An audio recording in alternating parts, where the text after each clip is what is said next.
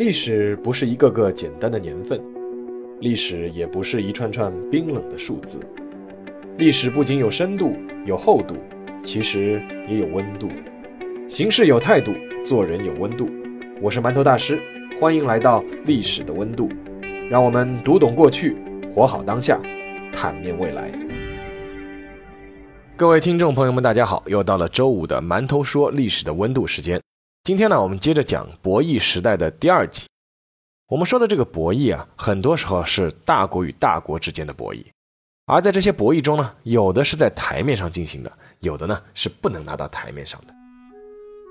那今天要说的呢，是关于中美建交时期的一段往事。关于乒乓外交和尼克松访华呢，我在之前的节目中其实或多或少都说过了。那今天要说的呢，是尼克松访华之前。他派人到中国进行的一次秘密访问，那次访问在当时是属于高度机密，只是后来才被解密。那这里面的故事呢，其实也很有意思。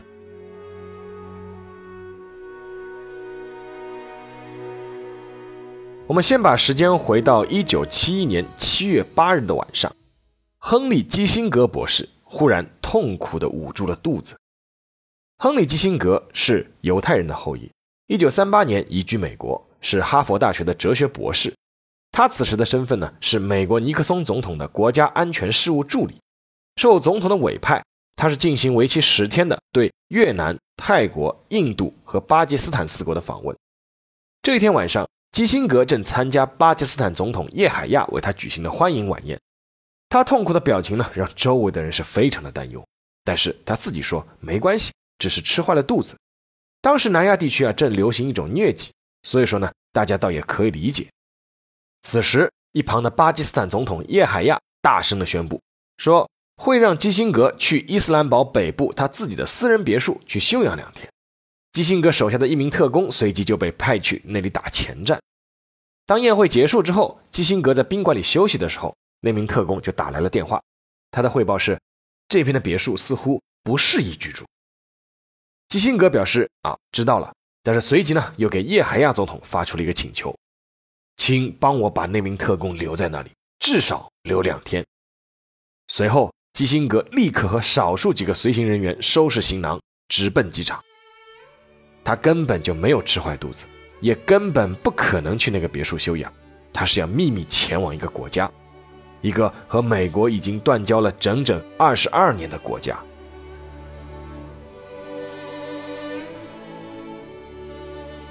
现在我们可以把时间稍微往前推一下，来到一九六九年。一九六九年二月九日，叶剑英元帅忽然接到了一个通知，这个通知呢是让他去开一个会。同样也被通知开会的是另外三位元帅：陈毅、徐向前和聂荣臻。开会的召集人是毛泽东，开会的内容也是毛泽东定的，就是要研究一下国际问题。当时的国际形势有什么问题吗？确实有大问题。从一九六八年年末开始，苏联的边防部队开始在珍宝岛上不断挑衅中国的边防部队，双方先后发生了好几次武装冲突。昔日的盟友已经逼近撕破脸皮，当年的老大哥很可能要向小老弟动手了。而从全球的形势来看，美军深陷越南战场，在全球的军事影响力明显消退，取而代之的是苏联的咄咄进逼。四位老帅当然也明白毛泽东让他们开会研究的目的，那就是中美苏的《三国演义》已经出现了新的剧情。面对进击的苏联和收缩的美国，中国是否有新的牌可以打了呢？经过反复讨论，四位老帅先后交出了两份报告，一份是对战争形势的初步估计，还有一份是对目前局势的看法，提出了他们的观点。他们的观点是。在目前的中美苏三角关系中，对中国而言，中苏矛盾大于中美矛盾；而对苏联而言，苏美矛盾大于中苏矛盾；而对美国而言，美苏矛盾大于美中矛盾。所以，中国其实处于一个战略主动地位，就是美国和苏联都想打中国牌。而四位老帅给出的建议是：东联孙吴，共拒北曹。也就是说，要争取打开中美关系的僵局，而这一点呢，和毛泽东的判断其实是一致的。按照毛泽东的想法，中国与苏联的关系因为各种原因已经在渐渐走向死局，双方甚至很有可能兵戎相见。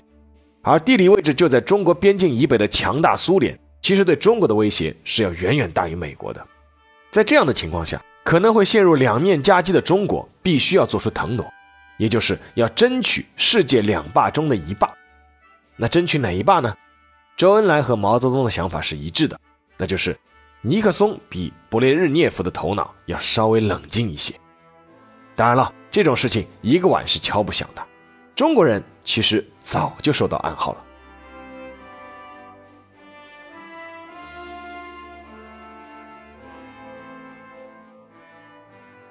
一九七零年十月二十六日，齐奥塞斯库出席了一场欢迎宴会。作为罗马尼亚的国家元首。齐奥塞斯库是来美国华盛顿参加庆祝联合国成立二十五周年的大会的，而就在这场宴会上，作为东道主的美国总统尼克松使用了一个让齐奥塞斯库非常意外的称谓，就是尼克松在提到中国的时候，第一次使用了“中华人民共和国”，而在此之前，所有的美国官方措辞都是“共产党中国”。齐奥塞斯库很快就心领神会。事实上，齐奥塞斯库和巴基斯坦的总统叶海亚一直有一个微妙的身份，那就是充当中美两个尚未建交国家之间的传声筒。而这早已不是尼克松的第一次暗送秋波了。早在1967年，还在准备参加总统竞选的尼克松，就在十月份的美国外交季刊上发表了一篇文章，叫《越南后的亚洲》。在这篇文章中，他第一次提出，我们不可能永远和中共隔离。在第二年的竞选总统过程中，尼克松又对记者说：“我们绝不能忘记中国，必须经常寻求机会与他谈判，就如同和苏联谈判一样。”在就任美国总统后，尼克松更是在多个场合以多种形式，通过多种渠道表达希望同中国建立联系的愿望。一九七零年十月，当美国记者斯诺与毛泽东在国庆期间一起出现在天安门城楼上之后，尼克松更是对《时代》杂志的记者说了这样一段话，他说。如果我在死以前有什么事情要去做的话，那就是到中国去。如果我去不了，我要我的孩子们去。而且尼克松倒真的不只是说说而已。从1969年到1971年，美国政府部分放宽了中美两国贸易，放宽了美国公民到中国的旅行限制，恢复华沙中美大使级谈判等等。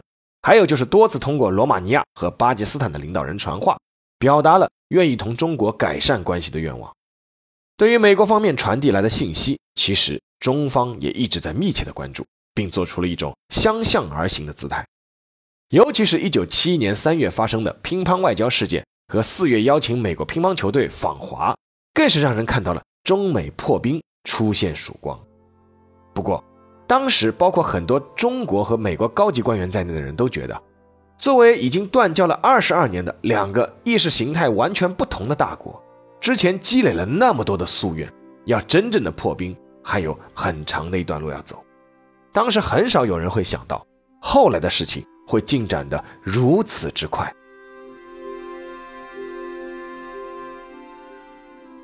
一九七一年七月六日深夜，张颖被刚下班回来的丈夫叫醒了。张颖当时是在外交部新闻司工作，她的丈夫叫张文静。是当时外交部西欧北大洋司司长张文静对妻子说：“快给我准备几件出差用的衣服，记得多带几件白衬衫。”张颖立刻知道那位重要的客人要来了。张文静夫妇之前就知道了一个情况，就是美方很可能在近期派一个秘密代表团访华。作为极小一部分知情人员，张文静夫妇随即就住进了钓鱼台国宾馆，开始筹备相关接待事宜。到了六月初的时候，所有负责接待的服务员也都住了进来，并且规定，所有参与接待的人员一个月不准回家。这么做呢，是为了保密。而钓鱼台国宾馆的接待布置工作是周恩来亲自牵头落实的，从房间的布置到摆设，从接待的规格到警卫站岗，周恩来全都做了明确指示，并且强调：我们既然欢迎人家来，就要热情，否则就太不礼貌。但是也不要强加于人。周恩来选中的客人下榻的地方是钓鱼台国宾馆的五号楼。这座小楼面积不是最大，但是呢位置相对偏僻，便于保密和警卫工作。而且由于文革期间钓鱼台国宾馆几乎已经是不接待外宾了，很多楼的庭院都已经荒芜。五号楼因为周恩来自己会来办公和休息，所以会相对保持的整洁一些。按照周恩来的指示，房间里重新买了地毯和沙发，重新布置了会客室和会议厅。尤其值得一提的是，周恩来让人将房间内随处可见的红卫兵举刀举枪的雕塑和墙上的文革宣传画都拿走了，换上了明清时期的文物和名画，将房间内的报刊书籍也做了一些调整，并不是清一色的毛主席语录了。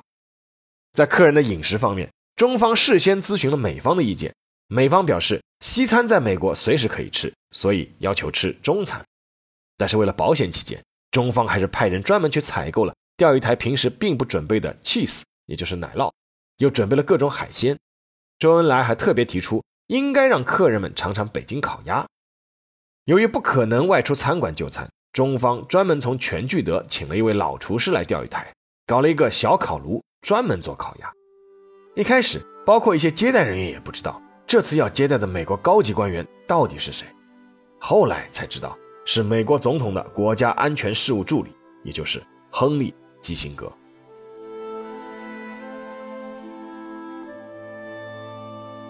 一九七一年七月八日晚上八点，唐龙斌见到了巴基斯坦总统叶海亚。唐龙斌当时是外交部礼宾司国宾接待处的副处长。在七月八日的凌晨，他和礼宾司副司长王海荣以及翻译唐文生一起，由张文静带队乘飞机前往巴基斯坦。他们的任务只有一个，在巴基斯坦为基辛格举办欢迎晚宴之后，接基辛格到中国。在晚宴开始前，叶海亚总统对中方的四人小组交代了计划：基辛格待会儿会假装吃坏肚子，随后呢就会到机场和你们一起走。不过，因为怕时间一长走漏消息，所以基辛格一行在中国的整个行程只能是四十八个小时。七月九日凌晨三点三十分，天还没亮，唐龙斌一行四人就来到了机场。当时机场是一片漆黑，但是叶海亚总统的专机，一架波音七零七飞机，早已经停在那里等候。飞机的前舱门放下了一道舷梯，所有飞机上的窗户都是关着的，不透一丝光。凌晨四点二十五分左右，两辆黑色轿车驶来，车上下来六个人：基辛格和他的三个助理，外加两名美国特工。到巴基斯坦访问时，基辛格带的随行官员、技术人员、特工以及记者，一共是超过了一百人。为了这次秘密访问，基辛格把他们全都甩掉了。经过简单的介绍以后，双方握手致意。唐龙斌后来回忆，基辛格的手又粗又大，他握手很有劲。神态很精明，我当时不禁暗想，这个人可能很不好对付。而中美双方都没想到的是，就在当时，有一位在机场的巴基斯坦籍的英国《每日电讯报》的记者，他认出了基辛格，并且还打听到了基辛格是要去中国。这名记者赶紧冲回办公室，向在伦敦的报社发去了急电，但是这篇稿子随即被在伦敦的值班编辑给枪毙了。这个编辑说：“这名记者是不是喝醉了？”基辛格怎么会去中国？简直是荒唐！当时基辛格把这次秘密访华行动命名为“菠萝一号”，啊，不是吃的菠萝。这个名字实有两层含义：第一是取马可·波罗那个菠萝；第二呢是有了一号，自然还是希望有二号。凌晨四点三十分，载着中美双方人员的飞机准时起飞。当飞机开始平稳飞行以后，中美双方就挪动到了一张小长桌旁。美方坐一头，中方坐一头，是一副标准的谈判架势。唐龙斌注意到，美方的两名特工神情高度紧张，而他们都用手铐将自己的手和黑色文件包的提手锁在了一起。他后来才知道，这两名美国特工是在登机前一个多小时才被告知要随行去中国的。紧张的气氛倒是被基辛格率先打破，他对中方的翻译唐文生说。很高兴见到南希唐小姐。当中方感到有点茫然的时候，出生在美国纽约的唐文生就解释说：“这是他在美国时的名字。”中方此时心里就明白了，美方其实对他们已经做过了细致的背景了解。基辛格随即又开了个玩笑，他说：“唐女士可以竞选美国总统，但是我可不行啊，因为竞选美国总统要求是必须出生在美国。”那大家顿时就笑了起来，气氛呢也相对轻松了不少。当飞机快要飞入中国国境的时候，唐龙斌看到基辛格的一名助理忽然站了起来，走到了机舱的前部。那名助理呢叫温斯顿·洛德。后来唐龙斌了解到，美方对这次行程是高度保密，所以说洛德甚至没有和自己的太太说这次来出差的目的地。他的太太呢叫包百仪，是一名出生在上海的女作家。洛德后来自己回忆，他说，在出发前一晚，我只能给他一个暗示，那就是长久地站在窗前，面朝东方。温斯顿·洛德当时只有三十五岁，是基辛格的特别助理。他后来在1985年至1989年期间成为了美国的驻华大使。而洛德在那一时刻走到机舱前部的原因呢？他自己后来也有解释。他说：“我知道马上要进入中国境内了，我想尽量往前站。”这样呢，基辛格博士也必须承认，我比他先进入中国。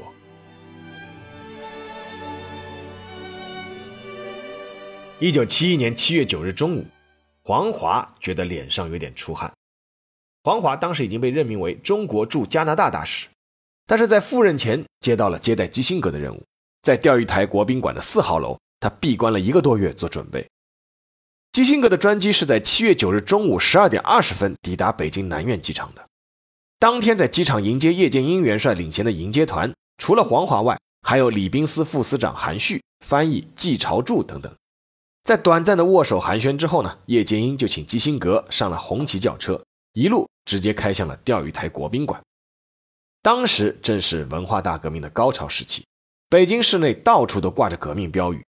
关于这件事。接待小组之前呢，曾经请示过毛泽东，毛泽东的回复是保持原样。从机场到钓鱼台的路上，有很多打倒美帝国主义和一切反动派的标语。黄华当时和基辛格的助理、负责东南亚事务的高级官员霍尔德里奇坐在一辆车内，霍尔德里奇就问黄华：“那些标语写的是什么呢？”黄华如实翻译，霍尔德里奇的脸上表情有些不自在。在抵达钓鱼台国宾馆五号楼后，刚刚放下行李，基辛格就立刻带着几个助理到院子里散步。虽然说是散步，但其实是讨论问题。而在室内的时候呢，他们一般不讨论，偶尔讨论也会把收音机打开并调高音量。这一切都是为了防止被窃听。不过，基辛格他们初来乍到的紧张感很快就被消解了很多。他们在入住后没多久就得到通知，周恩来总理马上就要过来看望他们。当天下午三点，周恩来和叶剑英坐车来到了钓鱼台国宾馆的五号楼前。之前就已经列队等候的基辛格一行立刻迎上前去和周恩来握手。基辛格后来回忆，自己感到这是一种礼遇。他回忆说：“根据外交程序，东道国一般会在政府大楼里接待来访的代表团，特别是如果双方负责人的头衔差距是这么大，更应该如此。我这个国家安全事务助理的头衔相当于副部长。”比周总理其实是要低了三级。周恩来在和基辛格随行人员握手的时候，每个人他都能说上一段话。在和洛德握手时，周恩来说：“我听说你向你的上海夫人学了不少中国话。”在和霍尔德里奇握手时，周恩来说：“啊，你还会说广东话。”在和基辛格另外一名助理迪克握手时，周恩来说：“我看过你写日本情况的文章。”即便是和两位美国特工人员握手，周恩来也开了个玩笑。我们的茅台酒很厉害啊，你们要小心啊！由于时间比较紧张，宾主双方呢在握手寒暄之后，立刻就坐进了会议室，开始了第一轮沟通。基辛格从公文包里拿出了讲稿文件，让在场不少人都大吃了一惊，因为这个文件足足有七厘米厚，而周恩来面前呢是只有一张纸，上面有几条提纲。大家都耐心听完了基辛格读完了那份他和尼克松共同起草的讲稿。周恩来笑着说：“交谈嘛，何必照着稿子念呢？”基辛格也不好意思地笑了笑，但很快圆了场。他说：“我在哈佛教了那么多年书，还没用过讲稿，最多呢就是拟个提纲。但是这次不同，对周总理，我念稿子都跟不上，不念稿子就更跟不上了。”大家都笑了起来。而基辛格在一开场就说：“我们几个人很高兴来到这个神秘的国家。”周恩来马上插话说。等你们了解了这个国家后，就不会再感到神秘了。一九七一年七月十一日中午，基辛格举起了一杯茅台酒。在过去的四十八小时之内，基辛格一行与周恩来一行总共进行了两次，共六场会谈。基辛格秘密访华的目的，其实归根结底只有一个，那就是为接下来可能成为现实的尼克松总统访华摸底。之所以必须保密呢，也是因为一旦摸底失败，尼克松这边呢也不至于丢了面子。虽然中方也明显抛出了橄榄枝，但是在共同大框架下的小细节，还是值得一一去探讨和沟通的。根据后来的解密档案来看，两场会谈中被提到的频率最高的、讨论占用时间最长的是台湾问题。在基辛格到访之前，美国已经做了一定的姿态，那就是终止第七舰队在台湾海峡巡逻，从台湾撤出了一个中队的空中加油机，将军事顾问团的规模减小百分之二十，准备在印度支那战事结束以后撤走与台湾防卫无关的三分之二军队。不过，中方的态度更斩钉截铁。中方表示，中美关系正常化的前提就是承认中华人民共和国是代表中国的唯一合法政府，台湾是属于中国的不可分割的一个部分。基辛格则明确表示，美国不支持两个中国和一中一台，也不支持台独，不再重复台湾地位未定论。在台湾问题上，双方取得了一致意见，接下来的问题就简单了很多。双方还对朝鲜问题、越南问题、日本问题、大国关系问题、南亚大陆问题交换了彼此的意见。在所有的谈话中，基辛格有一段话让人印象深刻。他说：“尼克松总统有一个信念，强大的发展中的中华人民共和国对美国的任何根本利益都不构成威胁。在没有同你们讨论和没有考虑你们意见的情况下，美国不会采取涉及你们利益的任何重大步骤。”值得一提的是，基辛格的这次秘密访华并没有提出要见毛泽东。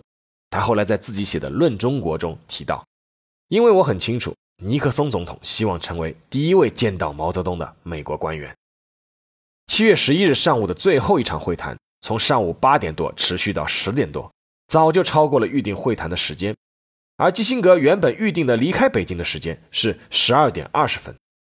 快到十一点的时候，会议室的门终于打开了。中美双方人员面对笑容的走了出来，基辛格陪周恩来走到了大门外，并帮助他打开了车门。总理的车离开以后，之前一直等候在外面的唐龙斌望向了刚才参加会议的中方翻译，翻译向他轻轻点了点头。唐龙斌知道协议应该是达成了。接下来就是最后一顿送行酒，由叶剑英主持。这一顿饭，两天来的紧张严肃气氛一扫而空。饭桌上，大家都谈笑风生，所有人都喝了茅台酒。叶剑英在席上对基辛格说：“这次啊，对不起了，不能以公开的方式来欢迎你，以后再补上。下次来就不需要再躲在这里了，可以去外面转转，可以到烤鸭店吃烤鸭，也可以到东来顺吃肉，还可以给你们的家人买点纪念品。”其实啊，尽管这两天时间很匆忙，但是周恩来还是安排了基辛格一行参观了故宫，为此。紫禁城特地是封闭了半天，而基辛格事后也承认，他们似乎并不急于达成什么协议。可以说，中方如此潇洒的态度，给了我们一种心理压力。几个基辛格的随行人员在宴席上感慨：“今天的这顿饭是我们到北京来吃的最香的一顿饭。之前呢，虽然也上过茅台酒，但是出于工作需要，那基辛格这些人是滴酒不沾，且高度紧张。这一次，他们都喝了茅台。”连两位特工人员也开了戒，把随身不离的文件箱都放在了一边。中方人员提醒他们注意文件箱时，他们直接说：“啊，现在不需要了。”分手的时候终于到了，钓鱼台国宾馆的负责人、楼里的服务员和厨师都在楼外列队欢送，大家互相热情握手。中方向美方赠送了一些工艺品和他们在北京的影集，而美方主动索要了这两天的《人民日报》，还要了几瓶茅台酒。说是要带给总统和他的夫人品尝。七月十一日中午十二点二十分，基辛格一行准时离开了北京，前前后后正好四十八个小时。离开北京后，基辛格就给尼克松发了一封急电，上面有一个单词叫 “Eureka”，那这个单词呢是古希腊词，意思呢就是找到了，发现了。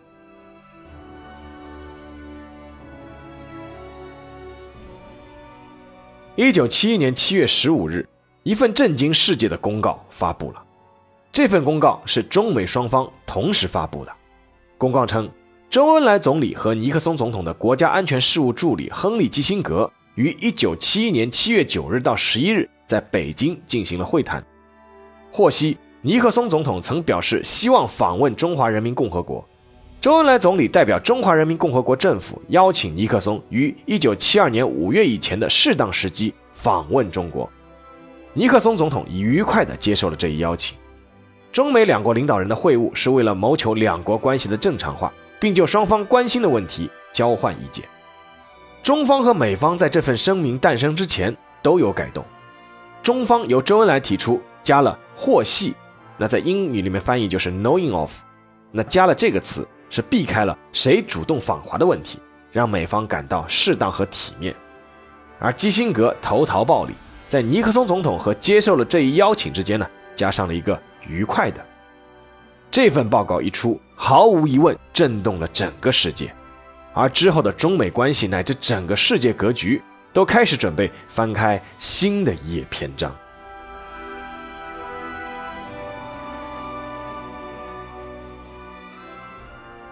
下面到了馒头说的时间，在商场上，尤其是在互联网江湖，流传着这么一句话，就是老大和老二打架。最容易死的呢是老三。不过这句话至少不适用于上世纪七十年代的那场中美苏三国演义。必须承认，半个世纪前中国的那场乾坤大挪移离不开国家领导人团队的眼光、魄力和手腕，但也确实符合中美两国切实利益以及远景的。其实，在查找资料的时候，我查到了一篇我的报社前同事载飞在美国写的采访，他当时呢是本报驻美记者。采访的呢是时任美国副国务卿罗伯特·霍马茨。那霍马茨当时说的几句话呢，让人印象深刻。他说：“我们应当以中国的崛起作为提高美国竞争力的动力。”他还说：“当今世界没有美中合作，任何重大问题都无法解决。”他还说：“我们的目标从来都不是将美国的规则强加到中国身上。”而令人最感慨的一句话是：“我时常回忆上世纪七十年代。”当时谁能想到，在尼克松访华四十年后，美中关系会呈现今天这样的景象？当时霍马斯接受载飞采访的时候呢，是二零一二年。他说这句话的意思呢，肯定是指中美关系突飞猛进，变得你中有我，我中有你。而在八年之后，如果还能采访一下霍马茨的话，他可能也会说一句类似的话。谁会想到，仅仅八年之后，美中关系会呈现今天这样的景象？确实，当时能想到的人恐怕不多。那有些人呢，对于现在形势很乐观，我觉得没必要。美国是当今世界公认的第一强国，这没什么不能承认的。如果分歧继续扩大，我们肯定不可能全身而退。而有些人呢，很悲观，我倒觉得更没有必要。